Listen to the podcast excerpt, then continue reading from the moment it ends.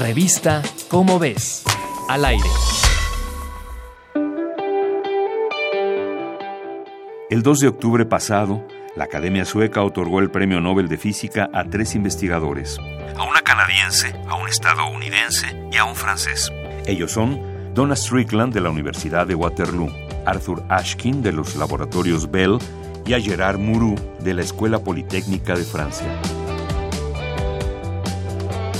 Ashkin, de 96 años de edad, demostró en los años 70 que la luz láser puede manipular partículas diminutas de apenas unas millonésimas de metro. Con ayuda de este mecanismo, inventó unas pinzas ópticas que pueden atrapar átomos, virus y células. De hecho, en 1987, Ashkin capturó varias bacterias sin dañarlas. Un láser es un rayo de luz continua el trabajo de Strickland y Muru consistió en crear pulsos de láser ultra cortos. Son tan veloces que se ven como flashazos.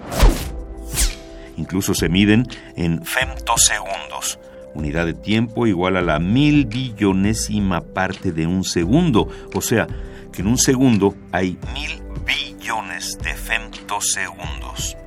Los pulsos de láser ultracortos estudian fenómenos pequeñísimos o ultraveloces de la naturaleza pueden ayudar en la manipulación del ADN o en cirugías oculares que le devuelven la vista a millones de personas en todo el planeta.